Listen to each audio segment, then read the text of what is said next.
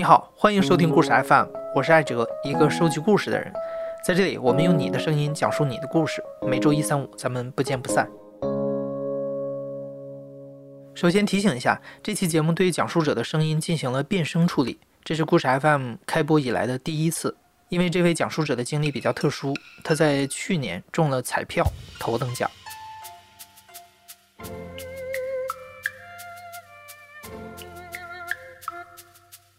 其实，除了王思聪，每个人都幻想过，如果自己中了彩票，一夜暴富怎么办？这钱该怎么花？生活会发生哪些翻天覆地的变化？但是等到它真的来临的时候，那个体验可能和你想象的不太一样。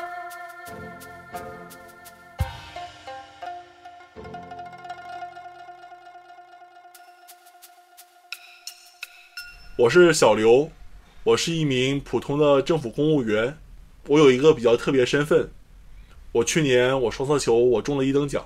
呃，我大概是四五年前开始买彩票的，那时候我自己呃一个人在广州发展，然后刚刚工作，我的钱也没什么存款，我的工资也基本上够当时的房租和一点基本生活了，也存不了款。然后我的彩票买了四五年之后，快到中奖前，我那时候已经买好房了。但只是贷款买房，然后房贷也是像一座大山一样的。但是买彩票，说实话，嗯，包括那时候就觉得，哎呀，真的说中个头等大奖，这玩意是天方夜谭了。呃，可能想中奖的这种几率也存在吧，但是更多的还是把它当做一种生活的部分，就觉得每天下午散个步，然后去买五注随机。觉得是一种生活的部分，一种乐趣。会想过自己说，如果突然间中彩票了，或者说发了一笔很大的意外横财之后会怎么办？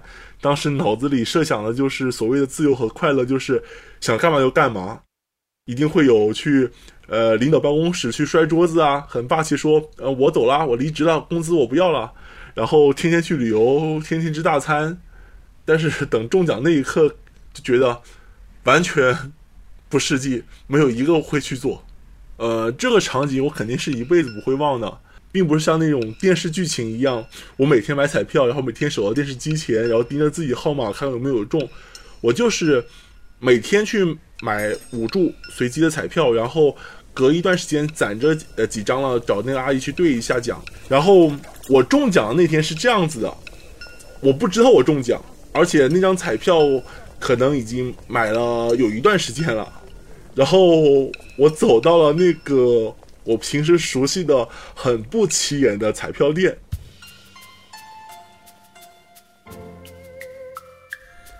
因为我们是在广东的那种老居民区，它是一家很破的一家彩票店，老板也是一个老人，呃，中年妇女，也就是很朴实的一个人。发现那个彩票店上挂着，然后他店里突然间冒出一个这种这么大奖彩票，就在那个店上。很浮夸的那种，挂着那种很土但很酷炫的那种横幅，写着“恭喜我们店中了什么什么什么”，然后还有类似于红灯笼啊、彩带东西。然后我当时心想：“哇，我不会这么巧吧？我我买彩票店竟然抽了一个百万富翁！”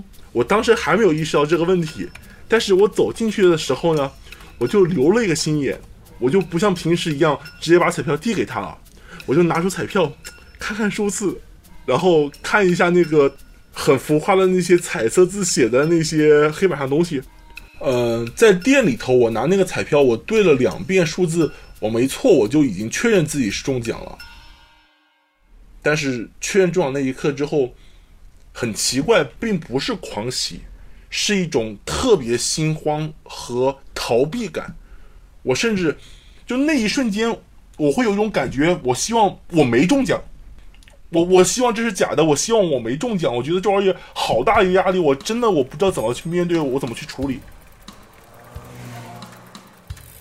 然后回家这一路，我不知道发生什么事情，我脑子属于空白的。回到家之后，我又在地上打个滚，然后就猛笑。然后那一天我什么记忆都没有，就差不多这种感觉。也不至于说什么呃掐自己啊，是不是美梦成真都不至于，就是整个人回来之后我就慌了，我不知道我该怎么对讲，我不知道我我我下一步该问谁，我不知道要不要辞职，我整个人呆坐那一刻，我只查了一个问题，就是彩票会什么呃多长时间过期，然后我确定它没有过期，并且还有一段时间之后，我没有马上去兑奖，我就把压书里头也没有说很特别的 一遍一遍去看啊什么的，回家再检查了一次，然后就也没看过了。我在家里想了几天，最好玩的事情是，我当时已经确认自己是百万富翁了，我还点外卖点盒饭，并且我还舍不得双拼，我还是点单菜，这就是我当时所有的心情。几天之后，小刘收拾好心情，决定去兑奖了。直到今天，他也没有把中奖的事儿告诉任何他认识的人。嗯，不告诉朋友这个还是好理解的，因为毕竟还都是外人，这玩意儿说出去就一传一，十传十，百传百的，还是肯定会造成一些危险的。那时候还是有意识的，但是不告诉家人，我就没有任何恶意了。我是觉得，我想让我家里人开心一点，但是呢，呃，相比于说告诉他们他们儿子中了这个几百万，我不如告诉他们，我靠我自己努力和工作赚了几百万，我觉得家人更更高兴。所以我这。我至今没有告诉家人，呃，因为中奖呢，其实是一件很危险的事情。他们这些负责人还是很负责的，会跟我有一个小类似于小培训东西，给我讲清楚了。其实就是，呃，他们作为长者，语重心长告诉我，第一部分是安全部分，第二就是对钱的一个正确认识，一个社会主义道德观啊，不要做什么坏事啊，不要忘乎所以啊，要对家人好一点啊，做一点善事啊，差不多这种东西。我甚至确认一下，我说我需不需要戴一个皮卡丘头套？他说不用不用，没那么夸张。因为说句实话，几百万这个钱，在广州还真的不是什么大钱。我之所以是危险，是因为我们这种没有钱的人拿到这笔大钱，我们会比较危险。但是钱本身来说，你可能在广州经营一些门槛都做不到，很其实是个很少的钱。广州那个呃江边沿江的房子一套下来都是超过千万的，所以你几百万算什么钱？然后有个很好玩的事情，我包括我去领奖，包括我去银行办这些手续的时候，我一直以为我会得到很惊讶、很佩服的目光、很羡慕目光，结果没有。我以为那个银行女的会一脸爱慕的、谄媚的去望着我，没有，正常存款。后来我跟我朋友、银行朋友聊过这种事，但我不是说中奖了，我就说这个存钱的事情，我就开玩笑说，如果我拿个几千万过去你们那存，你们会不会把我当做神一样看待？他说不会啊，经常有这样的事情啊，有些老太太随随便便呃弄弄钱进来都是几百万的钱啊。他说给你一杯水喽。我说一个可能不太让人相信的问题：我第一笔钱，你知道我想花什么吗？我第一笔钱，我想用一些办法告诉别人我中奖了。因为有两个原因。第一个原因呢，我觉得我是个普通人，我很想让让我的老同学们啊，或者说以前的一些对手啊，或者以前被自己追过、放弃自己的女孩啊，然后知道哇，他这么有钱啊。一是这个原因，第二原因就是我刚刚说的那种失落感。当我以为我很有钱的时候，发现别人觉得我没有钱。就当你办这些存款的时候，别人把我当做一个普通人对待，我很很抓狂的。我那时候我甚至想过买地铁广告，我甚至想过开类似于不说新闻发布会，新闻媒体去采访。我当时标题都想好了，一个敢于坦诚面对社会的百万中奖者。所以你想象到。这都是一个中奖之后完全扭曲神经的心态。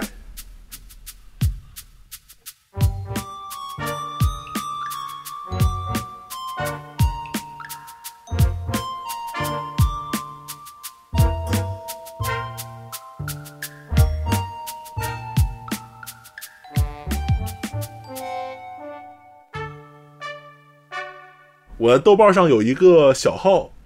然后我想，那个小号既然我当初保护的那么好，没人知道我是谁，我干脆在那上面说吧。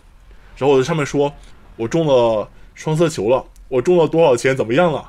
然后那时候好多网友过来给我发信啊，祝贺我啊，调侃我。我那时候觉得特别痛快，我那时候觉得好开心啊！我光那天玩豆瓣就玩了一整天。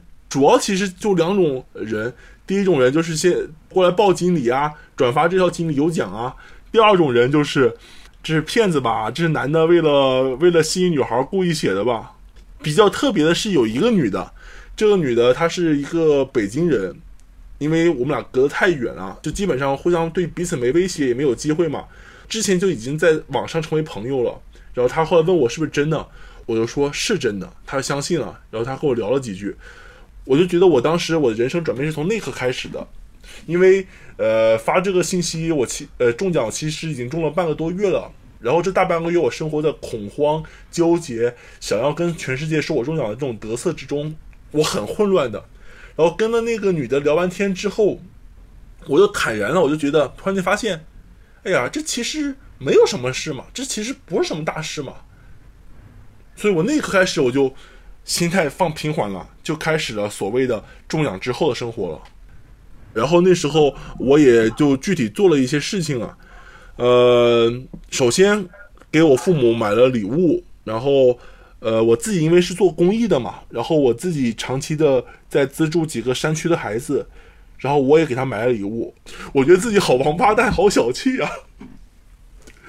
自己呃，觉得自己是个很善心的状态，但是当我真中了奖之后，我给孩子买的礼物，每个人大概也不超过两千块钱，也并不是像我当年想的，哎呀，如果我中奖了，每个孩子这一生我包了，包送上大学，并没有做到。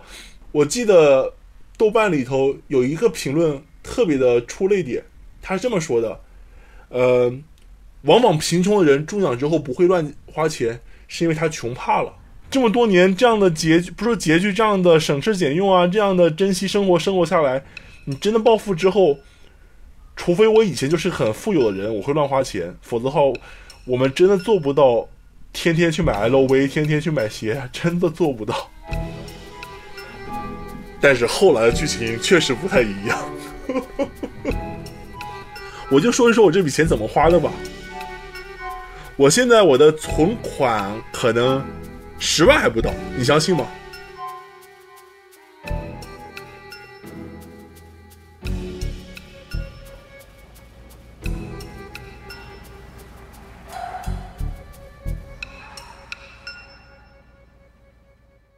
我当时很简单，我就认清这钱问题，就是看房子。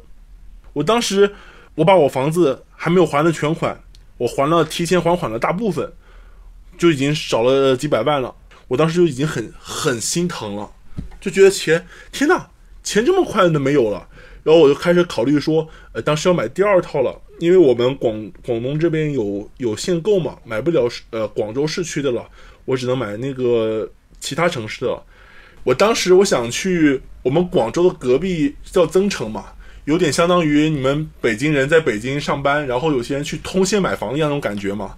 然后我就去了我们广州通县，就是去了增城。我当时想买一套别墅，结果去了之后，我当时穿的还挺好的，那个那帮销售还不很待见我，就是感觉你过来就是随便看看的，你买不起。我当时也很气。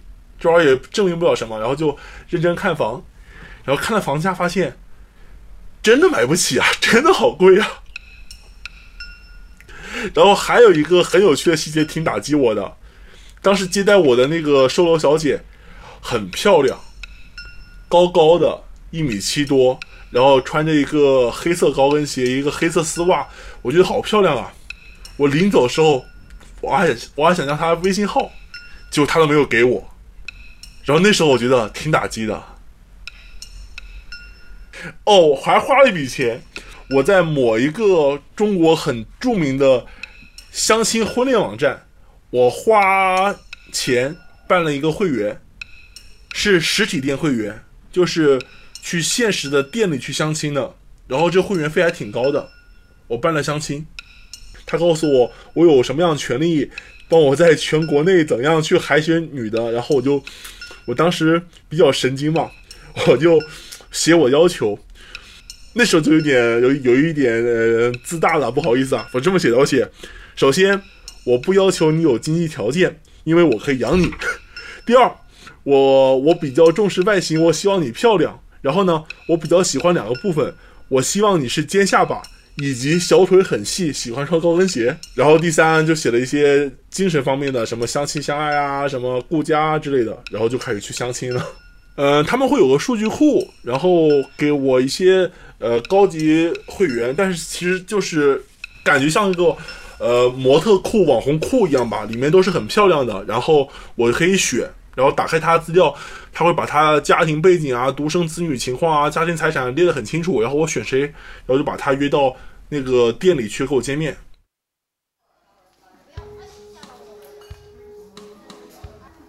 嗯，他们是按照我的要求去找的，都是很年轻、很漂亮的，什么样的人都有。比如说，我会遇到爱钱的，但是他会给我感觉一种感觉是，他知道我钱之后会希望我更有钱一点，会给他花更多。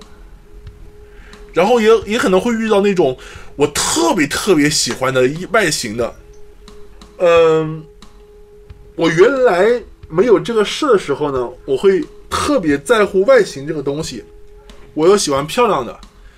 然后当我真见到了她，就是很漂亮。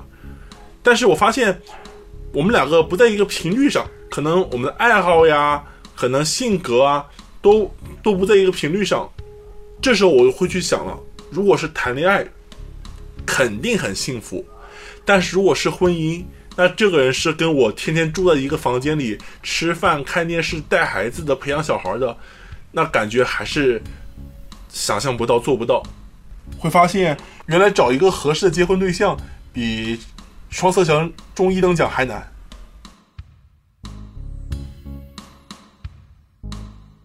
小刘说，他那段时间还开了一家奶茶店，可惜没成功。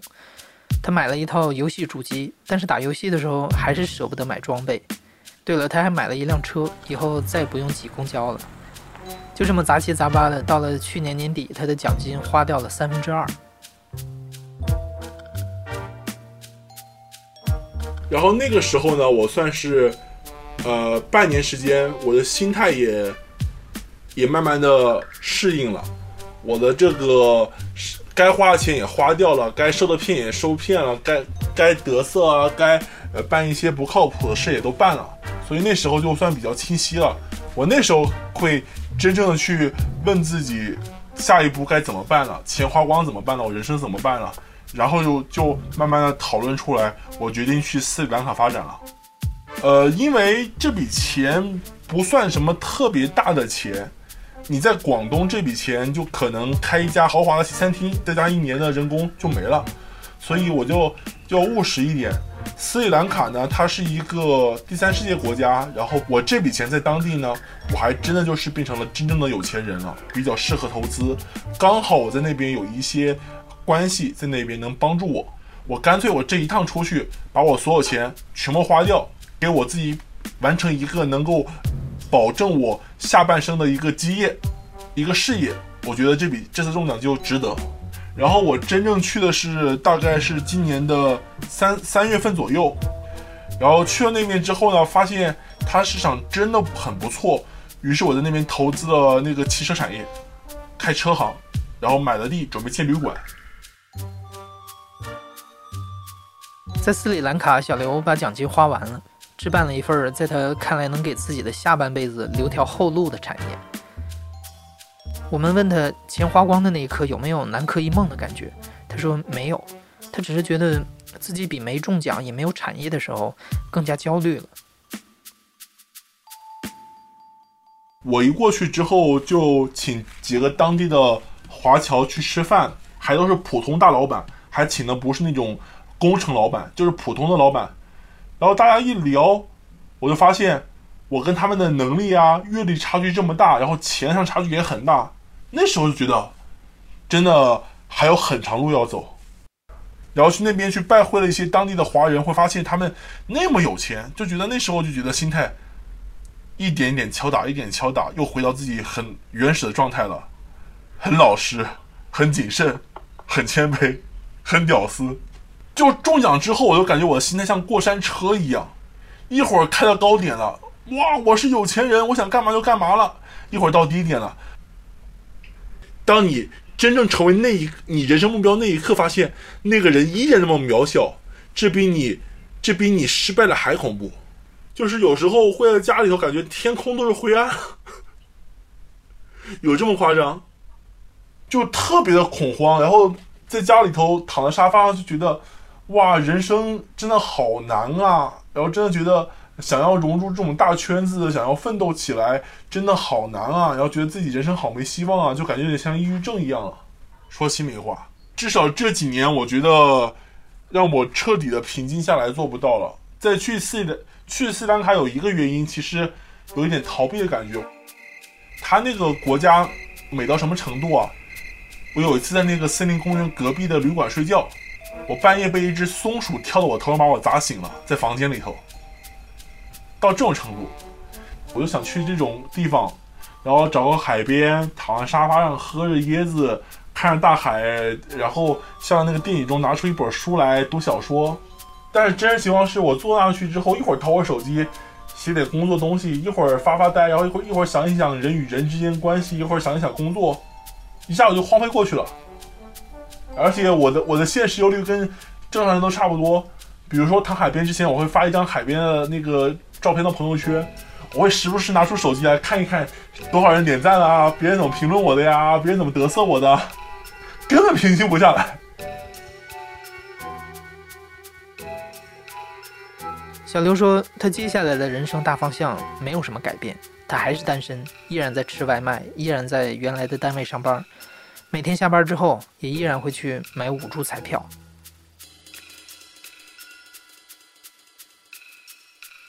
中奖的时间我就明白了，它不会改变我什么，它就是一个放大。我本来怎么样，它就把我放大成多少倍的我怎么样。我本来是一个对生活有压力、呃紧张的人，我就放现在我放大，我更有压力、更紧张了。你会发现，我说完我故事，我对我人生轨迹没有一点变化，真的没有一点变化。所以我的例子，我觉得，呃，在其他重要者身上应该不会出现，因为每个人都不一样。所以在每个人身上，他都会有一个故事。但是相信我，中奖那刻的真实故事跟每个人预想的绝对不一样。所以我保佑你，明天你也中奖。